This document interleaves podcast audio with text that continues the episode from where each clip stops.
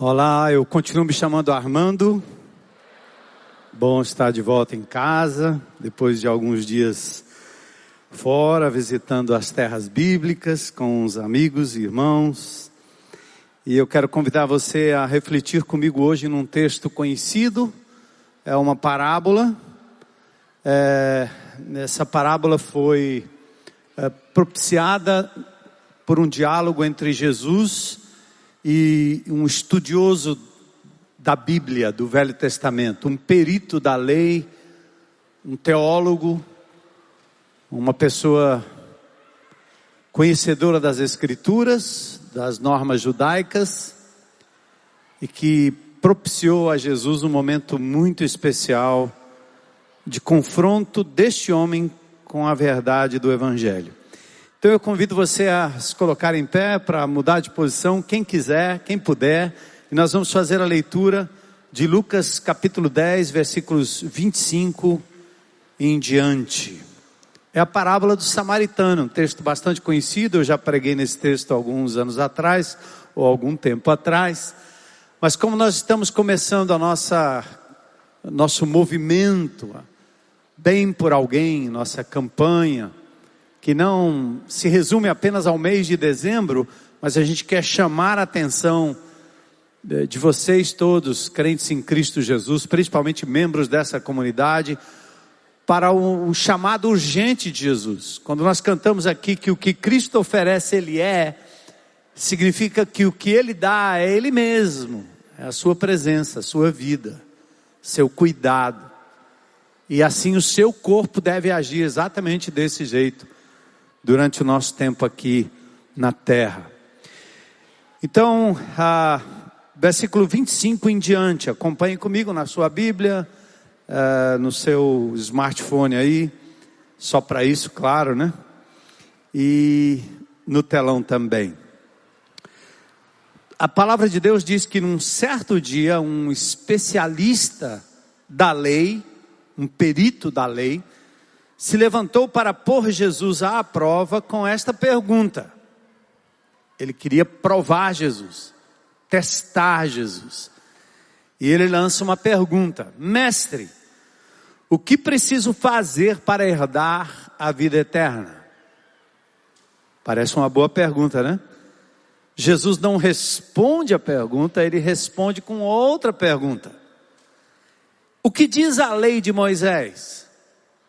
Como você a entende? O homem, perito na lei, respondeu: Ame o Senhor seu Deus de todo o seu coração, de toda a sua alma, de toda a sua força, de toda a sua mente e, complementa ele, ame o seu próximo como a si mesmo. Jesus então disse: Está correto, disse Jesus. Faça isso e você viverá. O homem, porém, querendo justificar suas ações, perguntou a Jesus: Mas quem é o meu próximo? Jesus respondeu, não delimitando quem é o próximo, mas ele, ele, ele responde com uma parábola, com uma história. Certo homem descia de Jerusalém para Jericó quando foi atacado por bandidos. Eles lhe tiraram as roupas, o espancaram e o deixaram quase morto à beira da estrada. Esse texto bem poderia ser manchete de qualquer jornal local e poderia acontecer em qualquer via pública por onde eu e você passamos, inclusive a BR-116 ou o anel viário. Por acaso, disse Jesus, descia por ali um sacerdote. Quando viu o homem caído, atravessou para o outro lado da estrada, passou ao largo. Depois um levita fazia o mesmo trajeto e viu o homem caído, mas também atravessou e passou longe. Na versão moderna seria o pastor Armando Bispo passando na BR-116, um cara caído na, na beira, e depois o Daniel Almeida. e a gente passa longe. Esse pobre desgraçado devia estar bêbado, caído aí no chão. Deixa ele aí, porque eu já cultuei a Deus, vou para casa que eu estou com fome.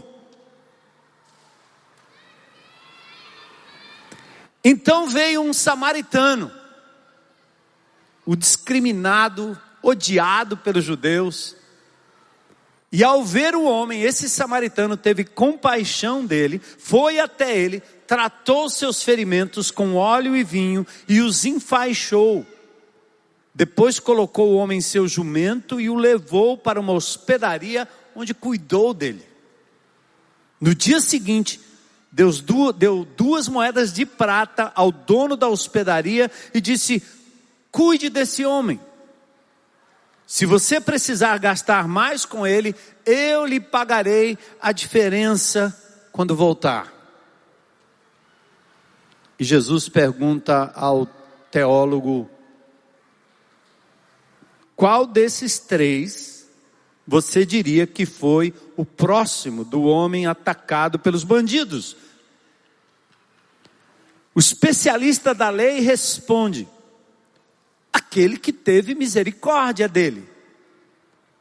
Então disse Jesus: vá e faça o mesmo. Vá e faça o mesmo.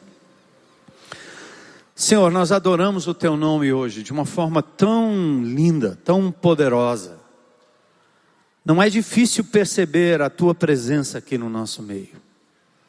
Através dos cânticos, dos louvores proferidos pelos levitas aqui na frente, pelo teu povo adorando como comunidade, um grande coral, movido pelo teu Espírito Santo, exaltando o nome de Jesus. Que lugar é esse, Senhor? Senão o lugar onde a tua glória se manifesta quando o teu povo se reúne em teu nome. E nós temos te adorado com, também com as nossas ofertas, temos te adorado com a nossa disposição de atender aos desafios do bem por alguém, das ceias que serão distribuídas, enfim, no abraço dos irmãos, no reencontro, na comunhão, nós temos te adorado, Senhor. E agora eu peço que o teu Espírito Santo nos ajude a te adorar com a mudança da nossa perspectiva em relação àquele que tanto precisa de nós. Que o nosso bem por alguém seja tal qual aquilo que fez o samaritano. Confronta no Senhor. Como este samaritano foi confrontado pelo Senhor Jesus. Nós estamos aqui abertos, de coração abertos, para que o Senhor fale conosco hoje à noite. Com os que aqui estão nesse auditório e com aqueles que nos veem pela internet. Misericórdia de nós, Senhor. Ajuda-nos a compreender a tua vontade, agir como o Senhor agiria, viver como o Senhor viveria, priorizar o teu nome acima de tudo, mas acima de tudo transformar isso em ações concretas de amor. É a tua igreja, é o teu corpo vivo na terra. Usa-nos, Senhor misericórdia de nós e abre os nossos olhos para que possamos contemplar as maravilhas da tua lei. Nós te pedimos isso em nome de Jesus. Em nome de Jesus. Amém. Podem sentar.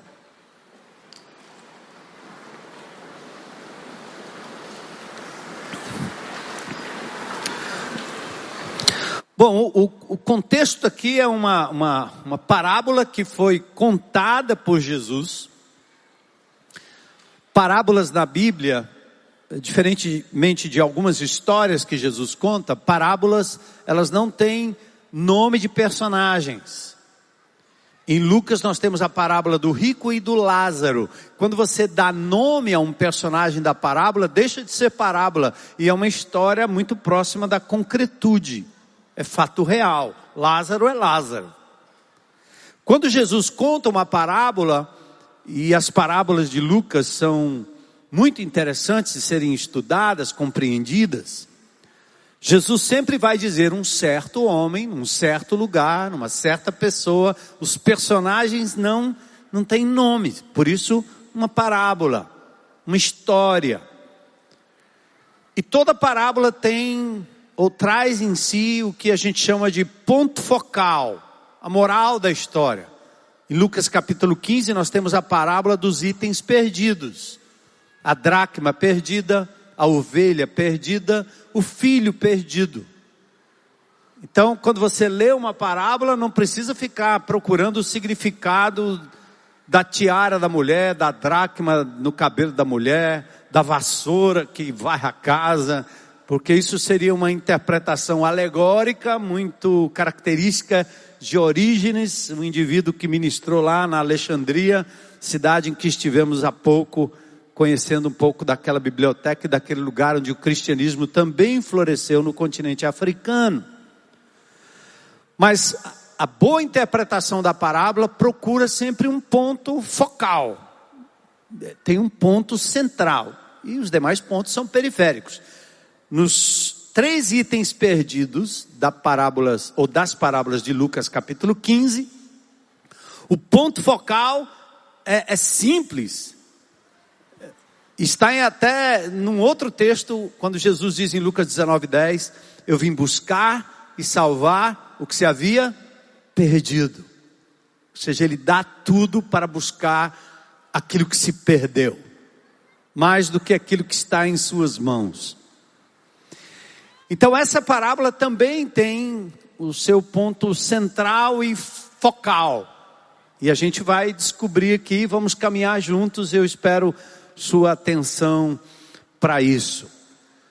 Em primeiro lugar, é uma, é uma pergunta feita por um teólogo, por um conhecedor da Bíblia, um estudioso, um acadêmico, um religioso, fazendo perguntas que qualquer um de nós faríamos.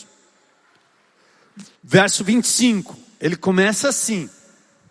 Ele sabe que Jesus é um rabino, um mestre, que está sendo seguido por uma multidão, que tem operado grandes milagres, que fala com autoridade, diferente da autoridade dos religiosos e rabinos da época. A autoridade de Jesus é porque ele não articula um texto. O que Jesus diz, ele, nós cantamos, repete aí, igreja. O que Cristo diz, ele é. Por isso que era diferente.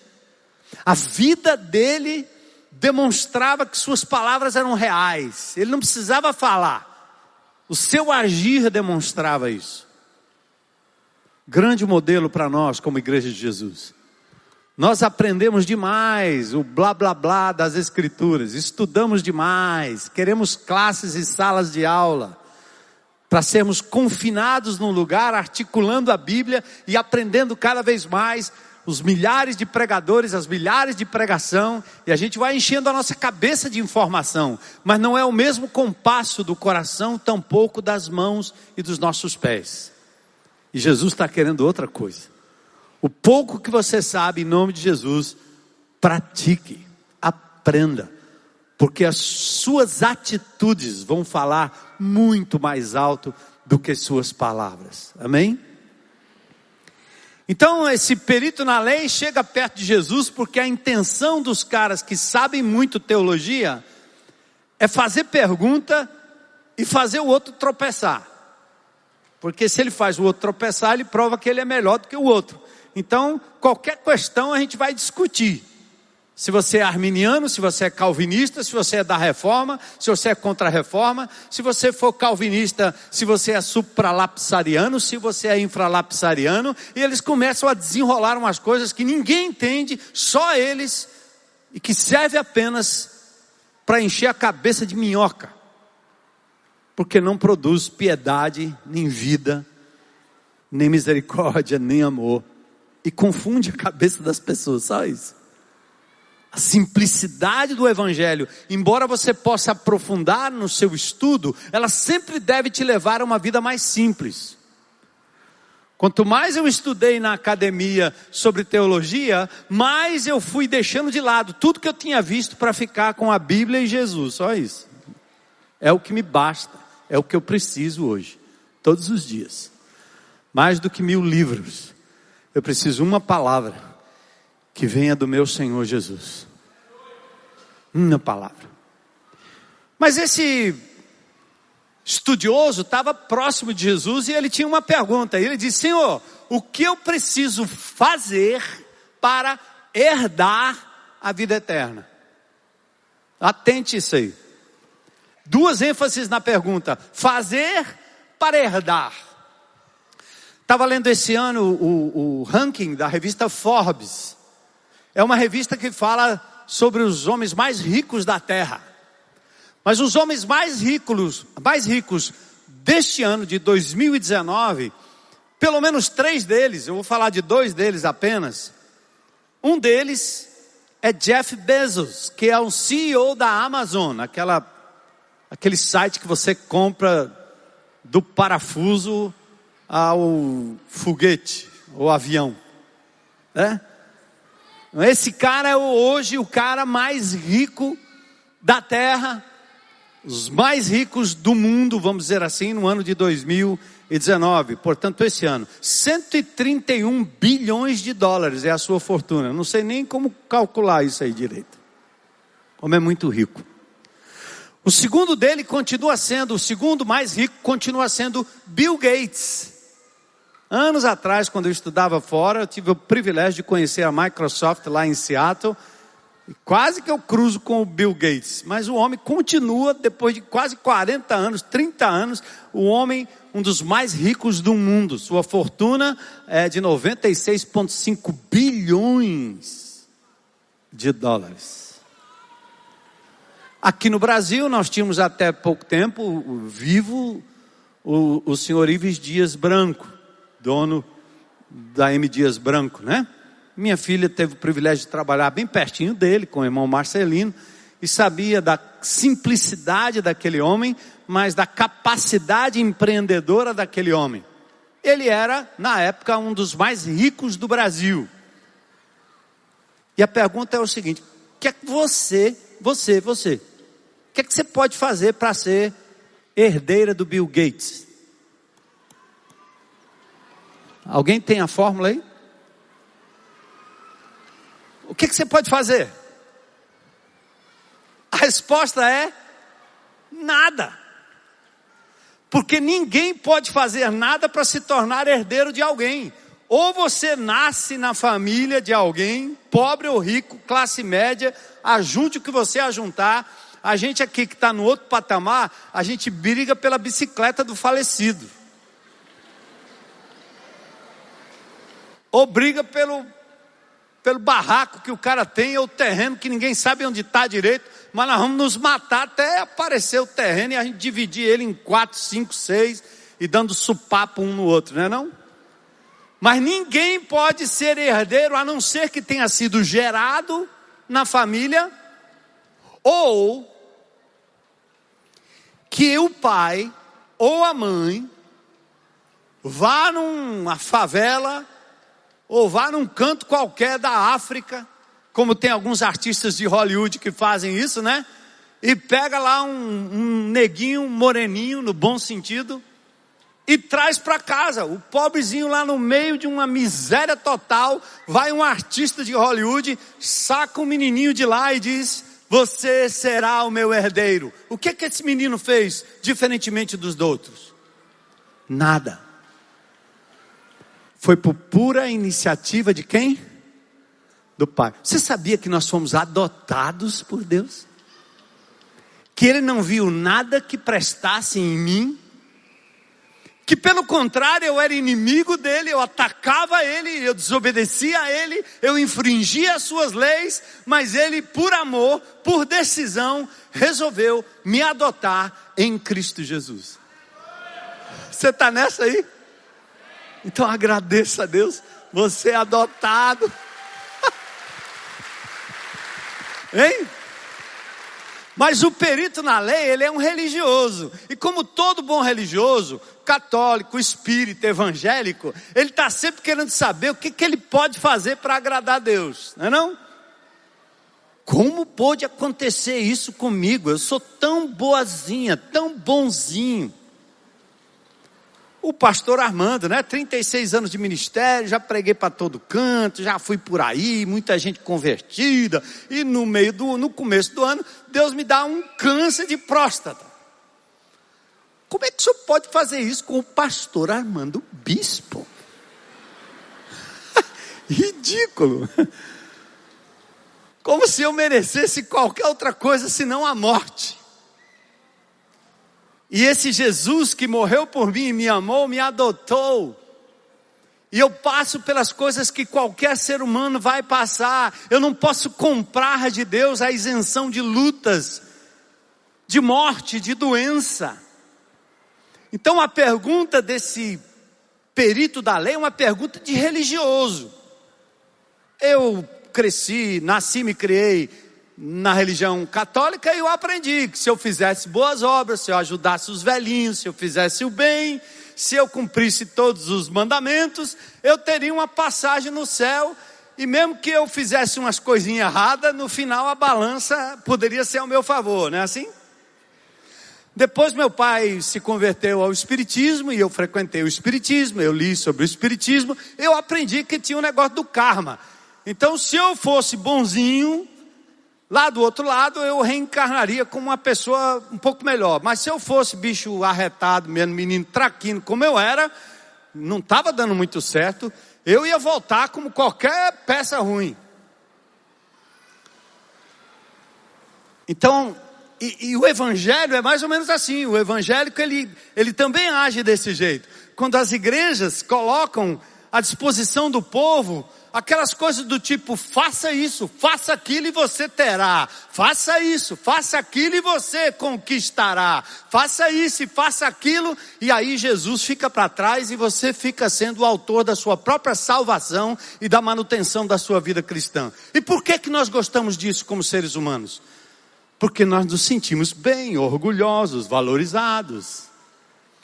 E aí você age mais ou menos como Pablo Escobar, o grande traficante que matou milhares e continua matando por causa da cocaína, um dos maiores fornecedores de cocaína do mundo, vai em Medellín e manda fazer um Minha Casa Minha Vida. E beneficia famílias. E ajuda de tal maneira que as famílias em Medellín têm um santinho dele lá. Santo Escobar. Porque ele foi bonzinho nossos políticos brasileiros aprenderam com Escobar. Eu pego o povo, engano, faço uma coisinha ali, outra coisinha ali, deixo morrendo para lá os milhares, mas o povo rapidamente entende que é assim: eu faço mal, eu meto a mão no dinheiro, mas também eu faço um bem aqui. No dia das eleições eu apareço lá ganhando a consciência de todo mundo e está resolvido o problema.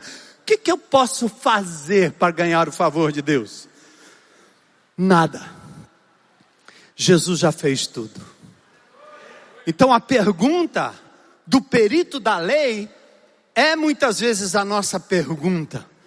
Mas herança, por definição, não é algo que você recebe por mérito, mas por escolha exclusiva do Pai. E por isso, meu irmão, você não pode tirar da sua mente: foi de graça, pela graça que fomos salvos. Amém, igreja? O tempo vai passando e a gente vai esquecendo disso. Então a pergunta não tem resposta certa, pois a pergunta estava errada.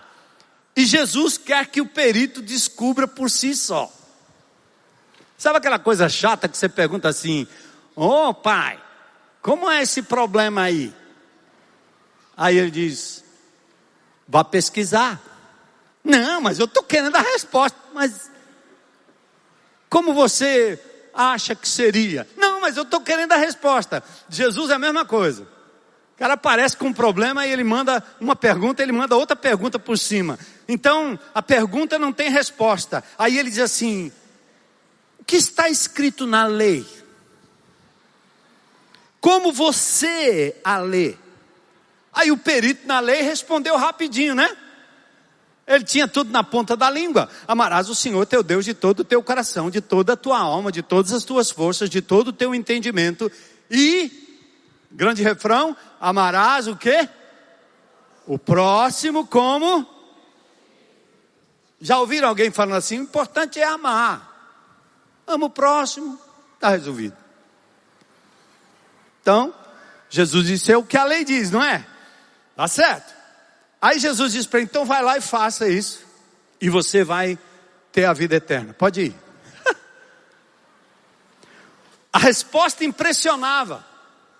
Só que o estudioso da lei, ele sabia que o padrão estabelecido nesta frase é inatingível. Não existe um ser humano capaz de amar a Deus acima de todas as coisas, com toda a sua alma, porque nosso coração é dividido. Ninguém consegue cumprir esse mandamento. E o perito da lei, ele agora estava diante de Jesus dizendo: opa, ele está mandando fazer um negócio que eu disse que era para fazer, mas esse negócio é impossível. Então, ao invés de revelar o fracasso do perito na lei, ao invés dele pedir socorro, o que, que ele vai fazer? Ele vai tentar camuflar a sua limitação e achar uma outra saída. Nós também somos assim. Nosso orgulho, nossa prepotência, nossa ingratidão, às vezes amparados por um mínimo de conhecimento das Escrituras, a gente logo aprende a Bíblia, começa a articular versículos para esconder pecados ocultos, porque a gente quer manipular o mandamento. Eu não mato, eu não roubo, eu não adultero. Aí o cara se acha o santarrão. Aí Jesus Lá no Sermão do Monte, vocês já viram isso comigo quando a gente pregou aqui sobre o homem do monte. Jesus pega essa, esse, esse legalismo, esse legalismo doente, mentiroso, falso, e ele derruba. Ele diz assim: Ah, ouviu o que foi dito, está escrito na lei: não adulterarás. Aí Jesus disse: Mas eu vos digo: adultério não é levar um homem ou uma mulher para um motel, não é levar uma menina para dentro do carro e transar com ela. Isso não é o adultério que eu estou dizendo. Essa é a consumação do adultério. Jesus diz assim: qualquer que na sua mente maliciar contra outro sexo ou do mesmo sexo já adulterou. Escapa alguém aqui?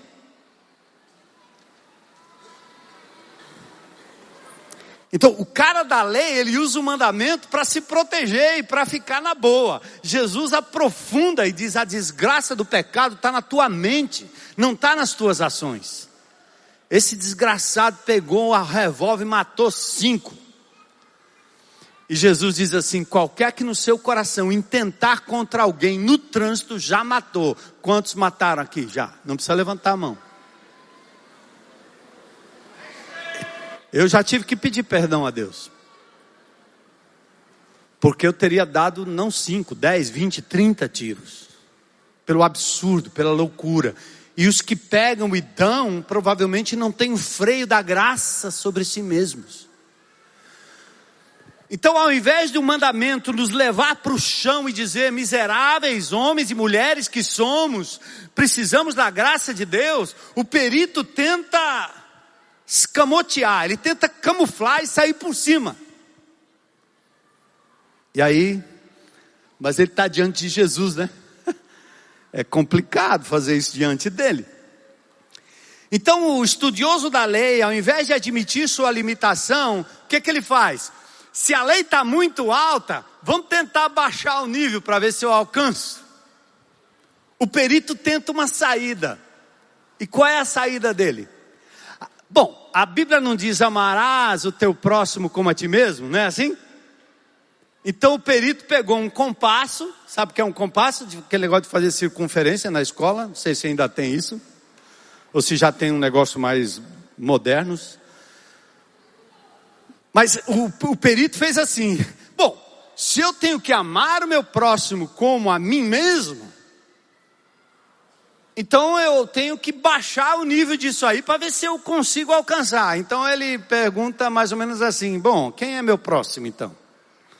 Será que eu posso passar aqui um, uma régua e dizer: ah, meu próximo é meu pai, minha mãe, meu filhinho, meu vizinho, meu querido, meu coleguinha, o que brinca comigo, faz as mesmas coisas, aqueles irmãozinhos que eu encontro no café da tarde, aqueles que são parte do meu grupinho, eu os amo todos. Olha aí, cumpri o mandamento.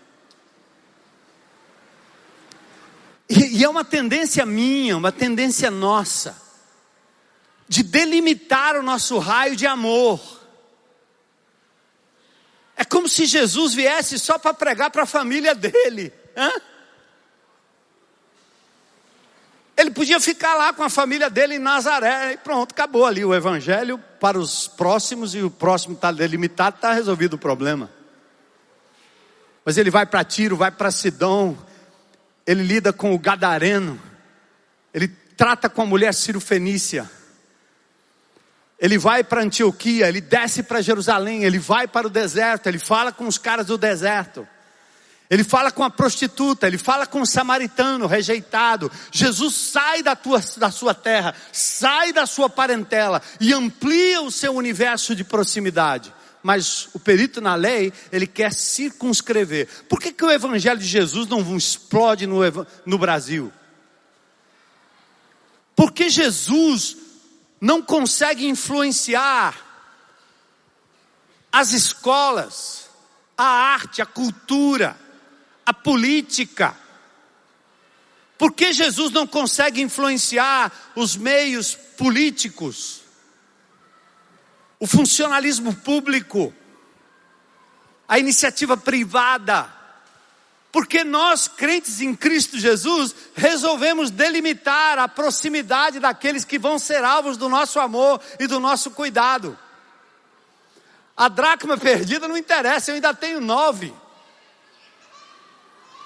As ovelhas ainda tenho 99, essa que se perdeu que se lasque. Eu estou bem aqui, deixa eu cuidar disso aqui, que isso aqui é meu rebanhozinho.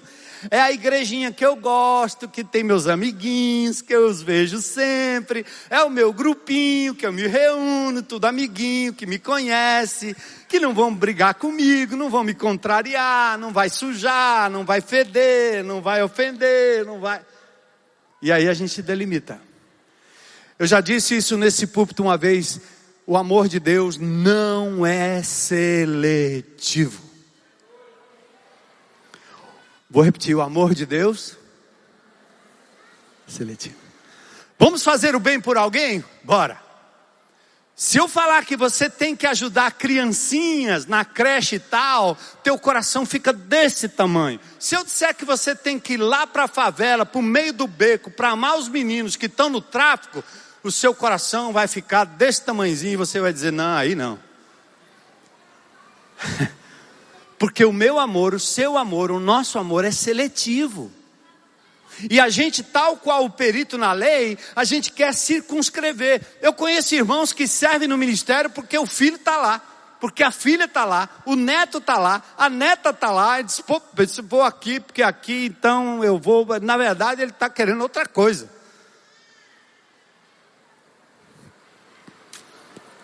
Então, quem é o meu próximo? Quão próximo uma pessoa precisa estar para que eu seja obrigado a amá-lo?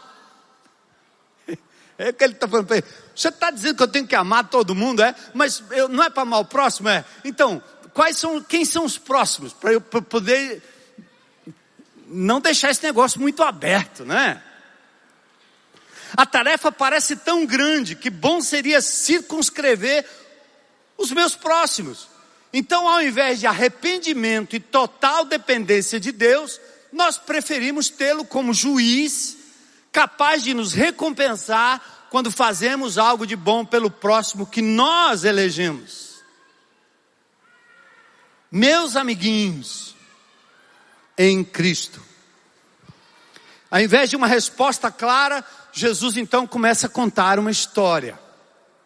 E parábolas não são respostas claras, elas são dramas que vão nos envolvendo emocionalmente, que vão mudando a nossa forma de ver nossas vidas. Ela exige que a gente se desinstale. A parábola mexe com a gente. E como foi com o perito, eu espero que seja com a gente aqui hoje à noite. Amém? De manhã eu vi um bocado de testinha franzida assim. Um homem, disse Jesus, descia de Jerusalém para Jericó, Jerusalém, setecentos e poucos metros acima do nível do mar. Ele desce para Jericó, duzentos e poucos metros acima do nível do mar. Um penhasco. E ele cai na mão de assaltantes, eles lhe tiram a roupa, espancam-no e deixam-no quase morto. Aí nós temos uma história que poderia ser uma história do Ceará, aqui em qualquer lugar, em Fortaleza. O viajante foi espancado e quase morreu.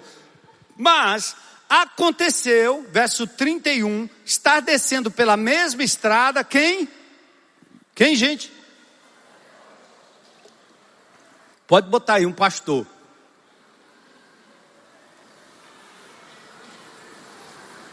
Aí o pastor, quando viu o homem, o que, que ele fez? Passou pelo outro lado, desviou. Na mesma estrada, vinha descendo também quem?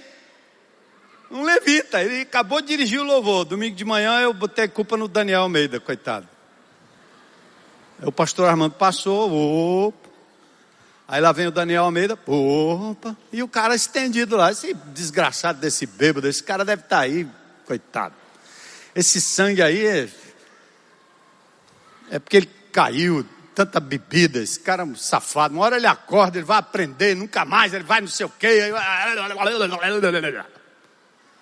Se fosse maninha e painho e priminho e tiozinho, para o planeta, para o mundo, meu filho.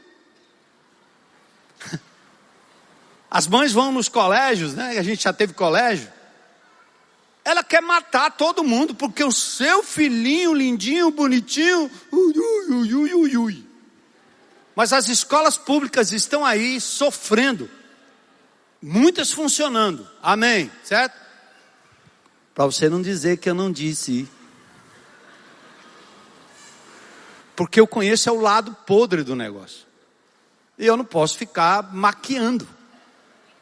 Você precisa ir na escola como era aquela escolinha que a menina Hanna caiu dentro de uma fossa porque estava brincando ali em dois, quatro metros quadrados.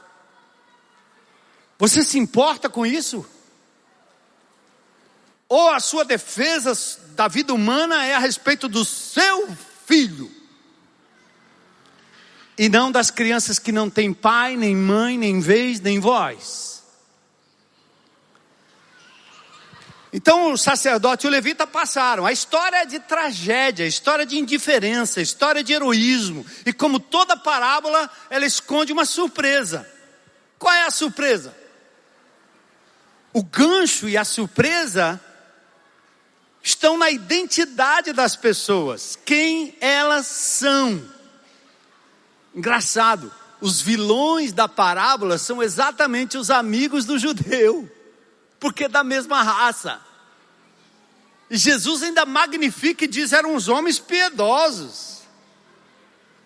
Mas o herói da parábola é exatamente o desgraçado do samaritano que o judeu odiava. Hã? Pensa numa pessoa que você odeia, de cara chato. Esse cara não merece nem a salvação.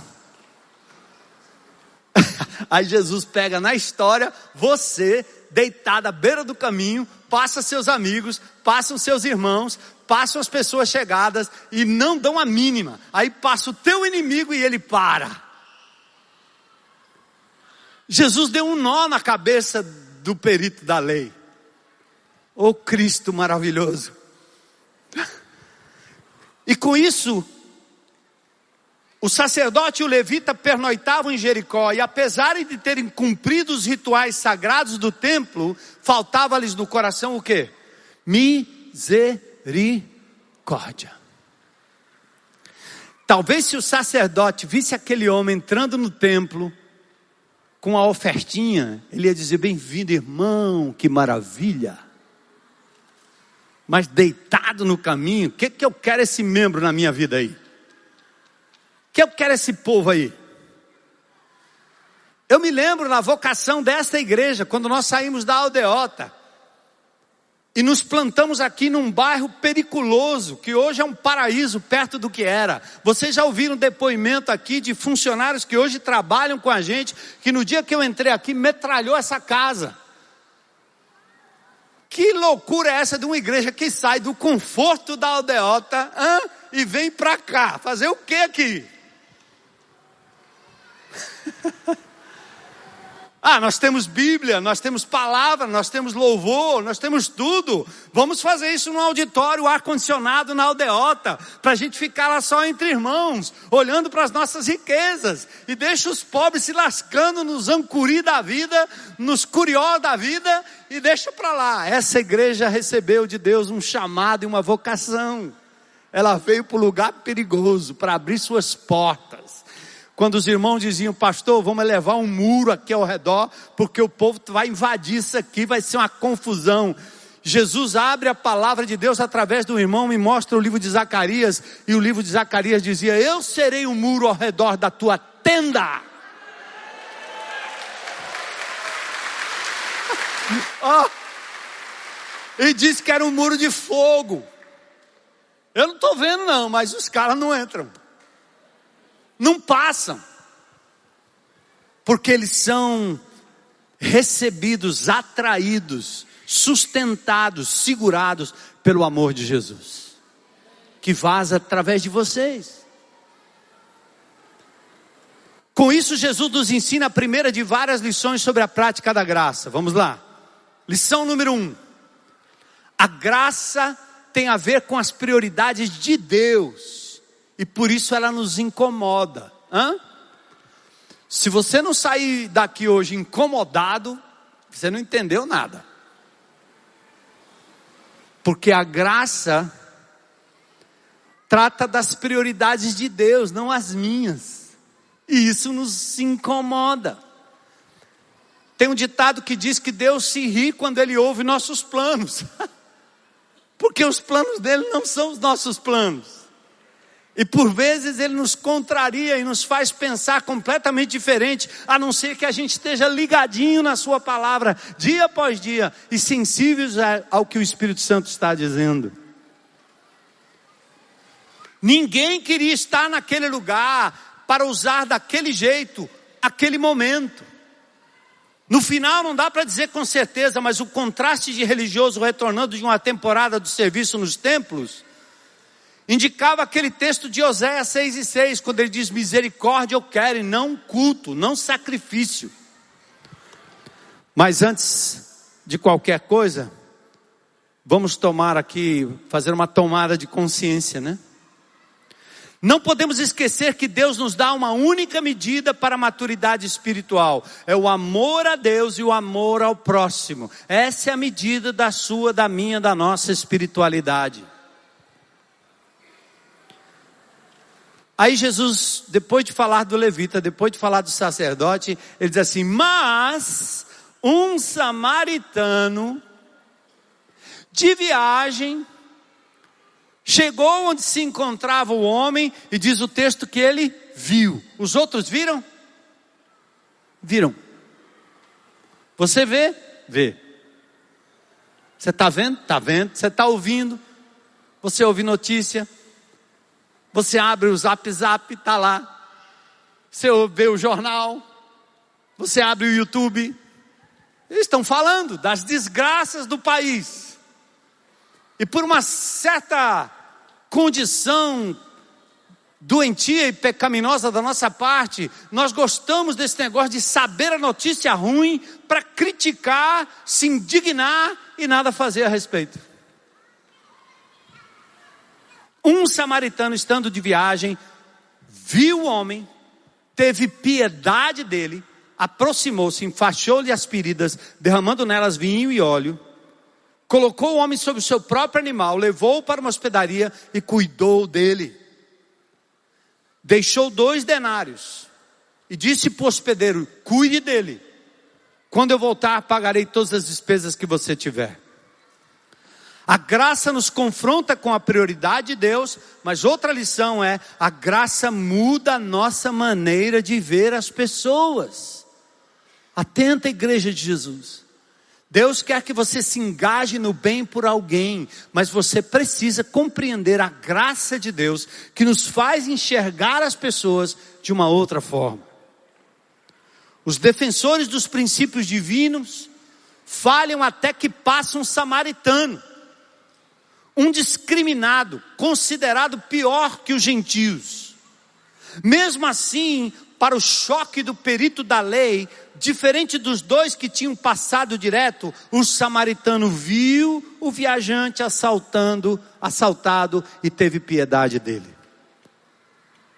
A pergunta é: Deus, como é que nós podemos ser tocados lá no âmago do nosso ser, para a gente ter compaixão, misericórdia e amor por pessoas que não conhecemos.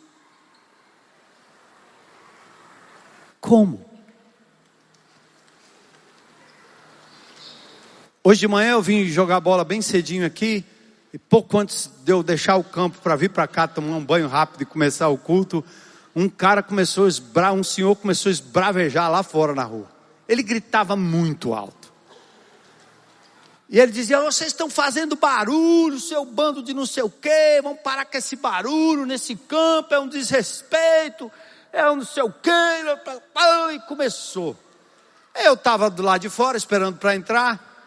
Quando eu ouvi aquilo, eu disse: não estou entendendo, porque o barulho que está sendo feito aqui, ele é abafado pela, pelas árvores aí, não tem nem condição. E o barulho que aquele homem está fazendo é muito maior do que o barulho que sai daqui. Ele está gritando a plenos pulmões, esculhambando a igreja, todo mundo, etc. Aí o velho Armando quer ter um momento de indignação, né? chama a polícia. Isso não é direito, isso não é certo, é uma injustiça. Aí eu, eu com a mensagem na cabeça, né? Eu disse assim: Jesus, eu quero ser próximo daquele homem. Aí eu caminhei em direção à grade. Caminhei em direção à grade. E ele, quando me viu chegando, ele disse: Você é juiz? Eu não disse nada. Ele achou que eu era o juiz, apitando, e como é que eu, se eu sou juiz, eu ia deixar o jogo lá rolando para conversar com ele. Aí quando eu cheguei bem pertinho, eu olhei bem para ele nos olhos. Eu disse: Qual o seu nome? Deixa eu pegar na sua mão. Aí ele tentou passar a mão pela grade, não passou, mas a minha passou para o lado de lá. Eu segurei ele na mão. Qual é o seu nome? Ele olhou para mim, falou o nome dele e começou a chorar. E eu também tive vontade de chorar, né? Eu disse: Você é uma pessoa muito amada por Jesus, sabia? Eu não falei nada do que ele estava falando, nada do que ele estava fazendo, eu só me aproximei dele. As pessoas que estavam ao redor sabiam que, na verdade, ele tinha tomado umas e outras. E o povo que estava ao redor ficou vendo a atitude. Eu não disse nada, me aproximei e disse que ele era importante diante de Deus. E pronto, ele parou. E eu também fui tocado pela misericórdia de Deus naquela hora, né? É assim, né? Eu não escolhi Eu estou exemplificando algo que Deus me deu hoje pela manhã, tá certo? Eu podia ter ficado lá longe, eu podia ter brigado, eu podia ter mandado qualquer um dos meninos ir lá fora e saber que absurdo é esse. Eu conheço todo mundo aí nesse lugar aí. Que é esse doidinho aí, que nunca aconteceu isso, esse cara fazendo um negócio desse. Mas aquele homem não precisava de um tranco, ele não precisava de uma bronca, ele precisava de um abraço. Eu só não abracei ele direito por causa da grade que não deixou. Mas a minha mão foi lá, pegou na mão dele e a gente ficou olhando um para o outro. É lindo. A graça não me deixa escolher o meu próximo. Eu me torno próximo. De quem Deus coloca na minha vida, qualquer que seja a circunstância. Amém? O samaritano teve piedade daquele homem. Por isso a nossa, a graça de Jesus muda a nossa forma de ver as pessoas.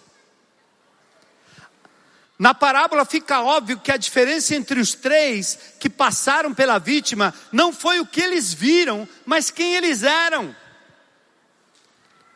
Enquanto o sacerdote e o levita viram a vítima suficiente para passar longe, o samaritano viu a vítima com os olhos de alguém que já foi vítima. Então, quando a minha salvação depende de mim, e eu conquisto e eu faço por onde, eu me torno duro, empedernido, sem misericórdia, sem temor a Deus, sem amor ao próximo. Mas quando eu mantenho viva a chama da graça de Deus e entendo que foi pela graça, sem merecimento, que o Senhor me alcançou, quando eu era um bandido pecador, que o ofendia, eu consigo entender o outro melhor. Por isso o samaritano exerceu misericórdia e graça, porque ele era um discriminado e foi alvo também da graça e da misericórdia. Em geral, como crente, nós perdemos a nossa capacidade de nos identificar com pessoas que precisam da graça. Nós já descobrimos como manter a aparência, mesmo que interiormente continuamos lutando com nossos pecados e, e com a discriminação. Mas a lição número 3 é que graça demora mais do que nós pensamos para restaurar uma pessoa. A vítima da nossa história, apesar de ser ungido com óleo pelo samaritano, ele não dá um salto e sai andando. E aí o pessoal dos milagreiros aí, né? Pessoal do decreta, decreta. Rapaz, esse samaritano ele devia ter feito uma oração poderosa do poder. E aquela facada do lado do pobre coitado, aquela ferida ia fechar de repente em nome de Jesus. Tudo é assim, né? Leva lá para a igreja, faz uma oração, manda o profeta dizer uma oração, a nossa misericórdia está nesse nível. Porque a gente quer a coisa instantânea, a gente quer uma coisa que não mexa do nosso sofá, e nem do nosso WhatsApp, e nem do nosso controle. Manda lá que o, o, o milagreiro ora e o negócio resolve. Não, se Deus quiser, Ele resolve na hora. Mas tem um preço a ser pago. Sabia que o óleo aqui não é o óleo da unção, não. Você diz, oh, glória a Deus, foi derramado o óleo da unção na cabeça do judeu. Nada disso. O vinho e o óleo eram os remédios usados naquela época como unguento. Quando eu chegava em casa com o meu calcanhar todo cortado de vidro, porque eu jogava bola na rua, da sua idade mais ou menos, ou mais novo, a minha mãe passava café. O sangue descendo e ela, pum, café. Outras coisas ela jogava um azeite por cima. E quando o negócio estava ruim por dentro era óleo de rício. Ou óleo de não sei o que, de bacalhau, pronto. Óleo para lá, óleo para cá. Isso aqui é remédio, gente. É remédio. Ninguém está falando aqui de um milagre instantâneo, porque exercer graça custa custa tempo. E esse homem então foi tratado com o remédio que tinha à disposição do samaritano, que estava à disposição do samaritano. Nesse caso, a vítima precisa de dois dias inteiros de atendimento. Ele recebe uma provisão que prevê uma estadia de quatro meses e ainda mais tempo. O nosso ministério celebrando a restauração tem pessoas que com pouco tempo estão bem, mas a grande maioria demora. É um reflexo da graça, é a paciência de andar ao lado de pessoas quebradas por um tempo. E isso também é um milagre. Amém, irmãos?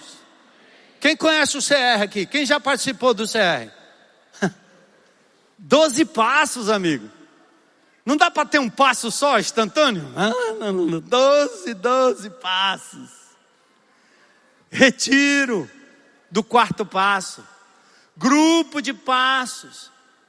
E com tudo isso ainda não está tudo desentortado e resolvido, não é não?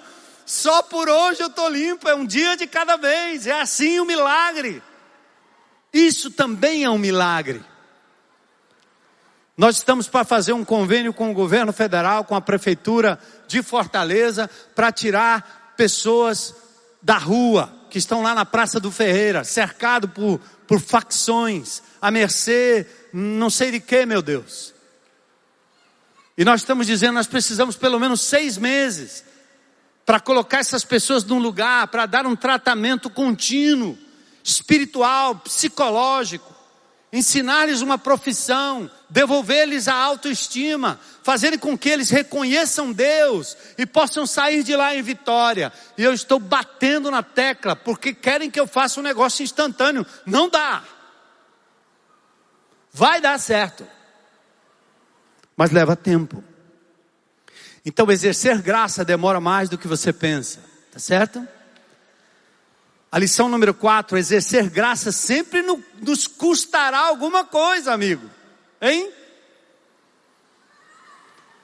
Enquanto a graça de Deus é de graça, ministrar, ministrar graça ao próximo normalmente não é de graça, vai custar sacrifício, seu tempo, sua roupa rasgada para fazer as faixas, o transporte que você tem que descer dele para o outro andar, hã?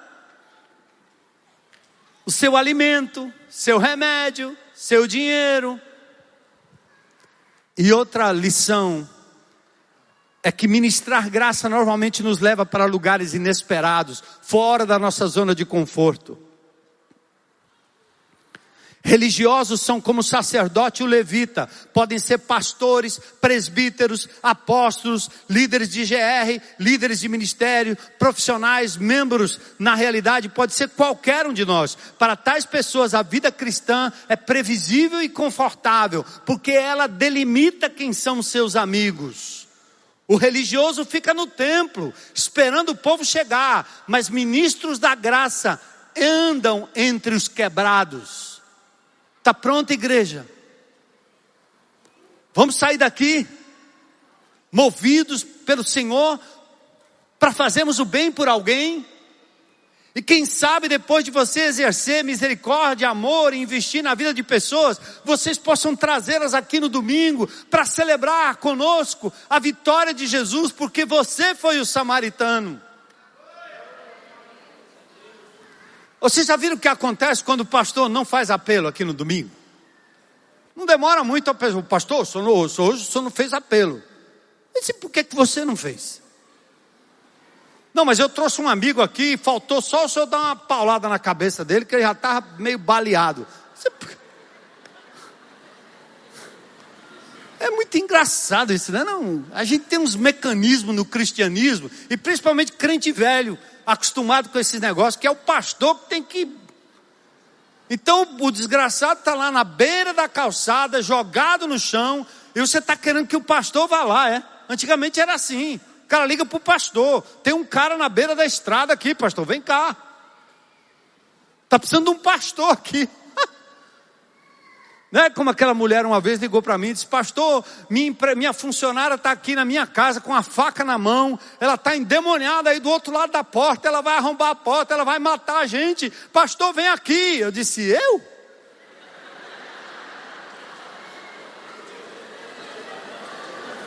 Como assim? Não ia dar tempo mesmo. E se eu fosse lá, a mulher ia me matar. Eu perguntei para ela uma pergunta, fiz uma pergunta simples. O Espírito Santo está aí, dona Maria. Ela disse: Como assim, pastor? Essa irmã não é crente, não? Sou. A irmã não tem o Espírito Santo aí? Tem. Mesmo unção que está em mim, está em você. Amém, irmã? É, amém. O que o senhor quer dizer com isso? Ore em nome de Jesus que essa mulher com essa faca cai no chão agora. O senhor acha? Eu tenho certeza, sei lá.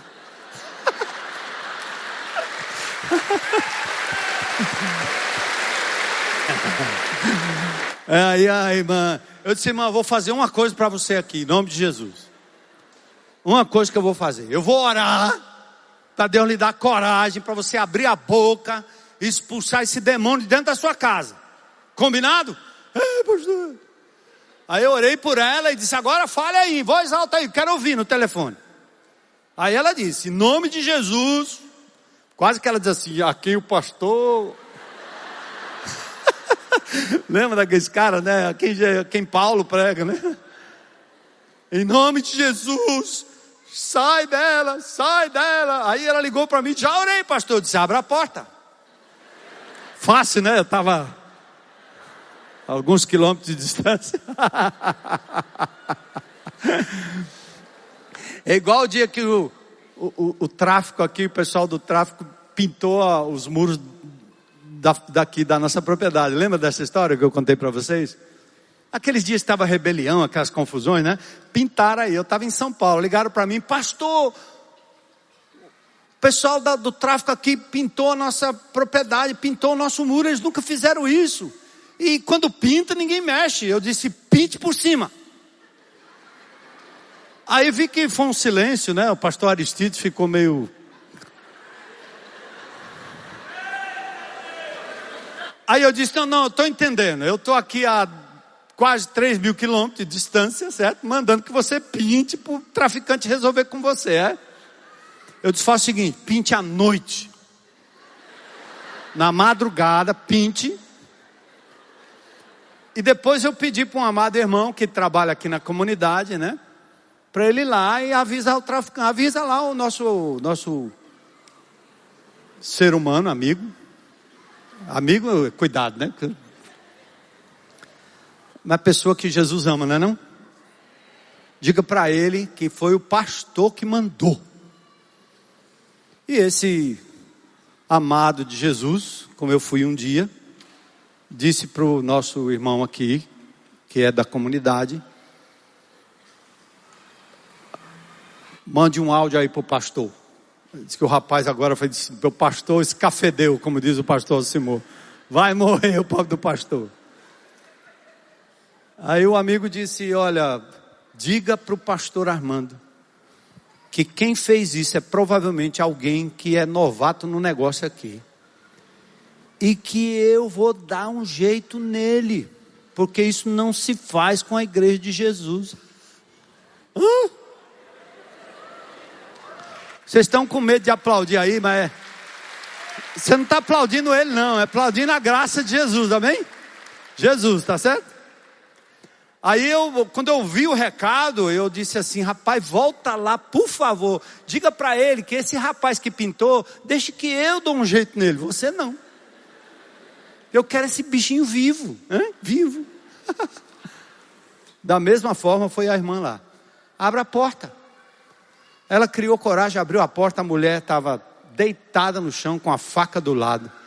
Voltou ao normal, ela ministrou graça para a vida daquela mulher e nunca mais o espírito de porco, de matança, de assassinato teve lugar naquela casa.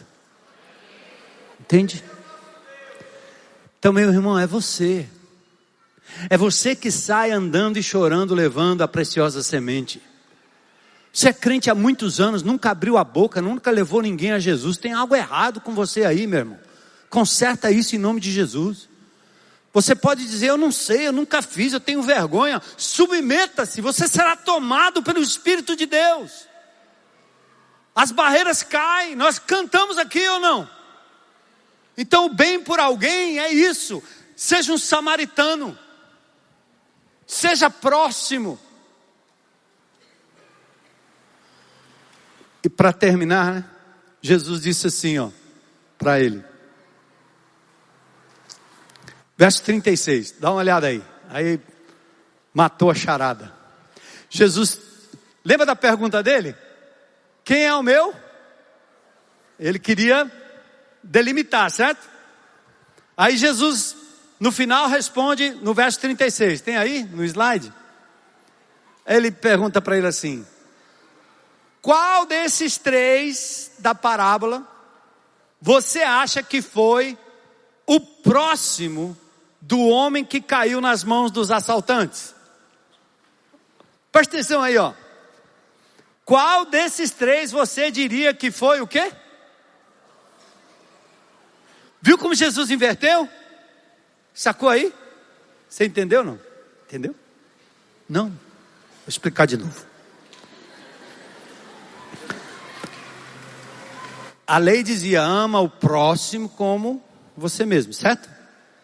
Então, o período da lei, ele disse assim: então quem é meu próximo? Porque ele queria dizer que o próximo dele era, eram pessoas que ele podia escolher, sabe? Os caras legais, só gente boa, amiguinho.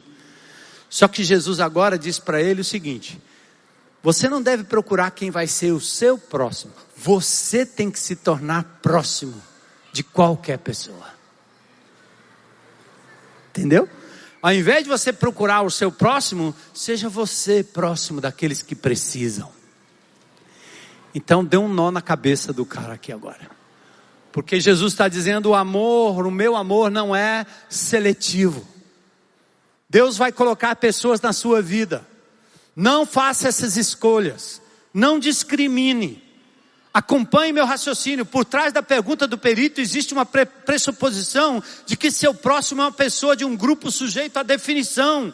A esperança do perito é que definindo e limitando quem são esses próximos, ele consegue honrar e cumprir a lei agradando a Deus por mérito. Parece um detalhe, mas não é. A construção no original aqui quer dizer qual dos três você acha que se tornou o próximo? A pergunta de Jesus revela um enorme segredo. Nenhum deles era um próximo, mas um deles escolheu se tornar um próximo. Isso envolve relacionamentos. Isso envolve a mudança da nossa visão de quem somos. E quem agradou a Deus? O perito então responde: aquele que teve misericórdia. Essa história começa tratando de judeus e samaritanos e termina falando de dois seres humanos. E no verso 37, Jesus diz: Vá e faça da mesma forma. E Jesus diz para você e para mim hoje: Vá e faça do mesmo jeito que esse samaritano fez.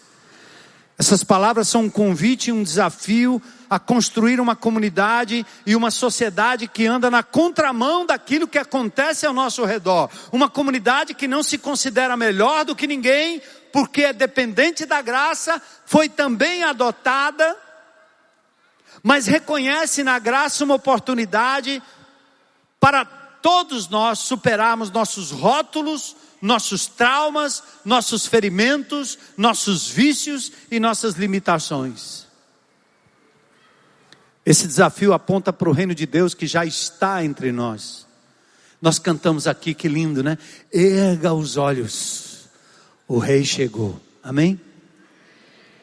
Você pode sair. Eu gostaria de sair na frente de vocês, aí, na frente de vocês, pegar um microfone para fortaleza inteira e dizer para aquelas pessoas que estão hoje desesperadas, depressivas, querendo tirar a vida, pessoas abusadas, pessoas nas drogas, ricos que não sabem o que fazer com o dinheiro, que estão desesperados, pessoas que vivem nos bares, pessoas que estão varando a noite. Eu gostaria de sair com um grande microfone gritando para fortaleza: ergam os olhos! O Rei Jesus está aqui nessa cidade. E ele vai se manifestar através do povo que vai sair por aqueles portões. E Fortaleza não vai ser a mesma. Haverá riso para quem está em pranto, cura para quem está doente. O rei chegou. Porque a igreja vai sair em nome de Jesus para praticar o bem por alguém, para abraçar uma escola, orar, interceder, para entrar lá dentro, nos lugares como nós já entramos nessa comunidade, tirando fezes do fundo do quintal, da beira dos esgotos, limpando lugares onde pessoas estão sendo maltratadas, porque nós temos amor no coração, porque queremos ser próximos daqueles que mais sofrem em nome de Jesus. Esse país não será mudado por partido A nem partido B, será mudado pela igreja de Jesus, que se torna próxima de quem mais precisa, que anda na graça e depende da graça de Jesus. Vamos adorar o Senhor? Cadê os levitas? Oi. Vou compartilhar um testemunho que aconteceu comigo hoje de manhã. Pode? Pode? Pode. Pode falar. Pode falar. Meu nome é... Boa noite, meu nome é José Augusto. É, eu tentei ficar sentado ali, mas eu não consegui. Perguntei para minha esposa, eu vou, não vou, vou, não vou, vou, não vou. Acho que o Espírito Santo tocou demais e eu, eu queria compartilhar com vocês, é, que eu acho que tem muito a ver com a temática da, da mensagem, do bem por alguém, que aconteceu comigo hoje de manhã. É, eu acompanhando a minha esposa a um condomínio e fui dar uma volta num lago que tinha nesse condomínio. Aí de longe, eu vi um senhor que estava sentado num banco, num guarda-sol, tentando pescar. Só que eu, eu caminhando e vi que ele não conseguia se mexer. Aí eu olhei e vi que tinha alguma coisa diferente ali. Aí eu estava longe, aí eu comecei a caminhar e tentei me aproximar. Ele estava com uma varinha de pesca. Aí eu vi que a, a, a linha estava toda enrolada numa cerca e ele estava sentado imóvel. Aí eu me aproximei e comecei a olhar para ele, ele olhou para mim, aí eu, sem querer assim por trás, eu tirei até uma foto dele pescando, que eu achei bonita a cena, mas ele estava imóvel. Aí rapidinho ele começou a tremer a perna, o braço. Aí ele começou a falar que ele tem um problema neurológico e que ele ainda não tinha conseguido se mexer para tomar o remédio para ele ficar mais, mais ativo. Né? Aí eu me aproximei, ajudei ele a, a tomar o remédio. Aí rapidinho ele começou a conversar, falou o nome dele, a idade, tinha seus 80 anos, escritor de livro e começou a falar um pouco da história dele. Aí ele começou a mudar o semblante, começou a sorrir, começou a compartilhar mais do filho, da filha, da história, dos netos, de tudo mais. E aí desenrolei a linha, coloquei a, a, a isca no anzol, aí começamos, comecei a jogar a, a vara para ele pescando junto ali. Aí eu vi que ele começou a ficar feliz só de compartilhar a história, ele foi mudando o semblante, ficando mais alegre, mais feliz. Aí eu falei para ele assim: eu achei que eu ia me aproximar aqui para ajudar o senhor, mas no fundo, quem ajudou mais o senhor foi eu. O senhor me abençoou mais do que eu pude abençoar o senhor. Então acho que assim, quando a gente se dispõe a fazer o bem por alguém, a gente acha que a gente vai ajudar alguém, mas no fundo, o maior ajudado, acho que somos nós, né? Maravilha. Glória a Deus. Eu convido você a refletir comigo agora e simplesmente dizer: Senhor, eis-me aqui. Eu vou sair para aqueles portões e eu quero. Não basta ser bom, é preciso praticar e viver o bem. E nós somos os braços, as mãos, o colo de Jesus, a boca.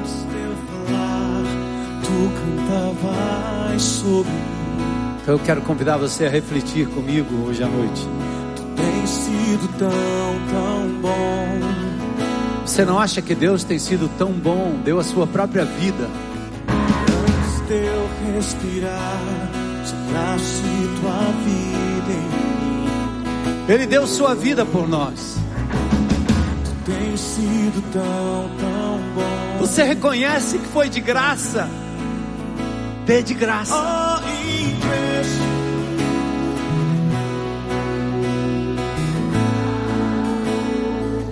Ele não escolheu. Estava perdido e ele foi buscar. pra me encontrar. Não posso encontrá-lo. Foi de graça, Senhor. Mesmo assim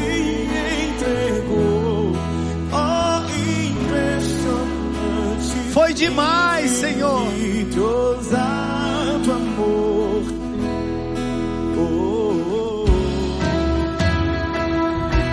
oh, Se você sente isso, se você reconhece isso, não tem como não ser instrumento dessa graça. Foi de graça, sem merecimento. Agora é a sua vez.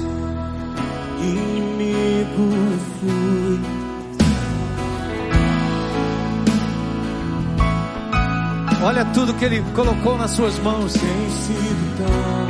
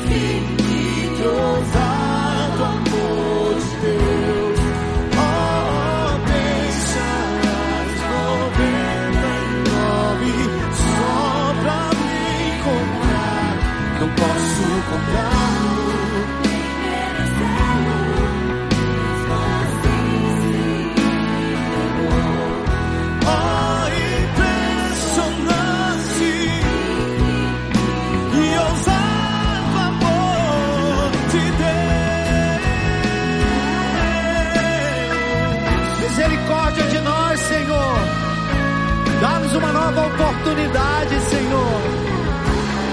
Que Fortaleza seja impactada pelo amor da tua igreja, Senhor.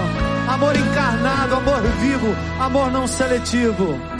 Traz luz para sombras, escala montanhas pra me. E você vai fazer isso para achar aqueles por quem Jesus orou. Muralhas, destrói ele orou não apenas pelos discípulos, mas por aqueles que ainda haverão de crer, são seus filhos, são os nossos irmãos. Eles estão perdidos. Eles precisam do amor de Jesus. E você tem a mensagem. Olha o que ele fez.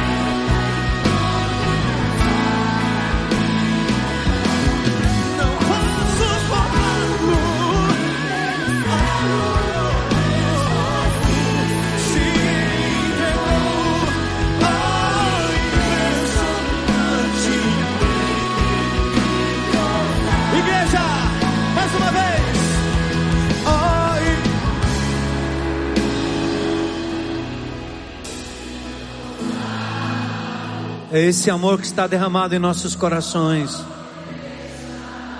99 só pra me encontrar. Não posso comprá-lo, nem merecê-lo.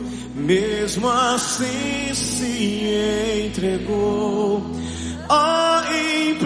Repreendemos, Senhor, os demônios da omissão. Dá-nos ousadia, Senhor, em teu nome.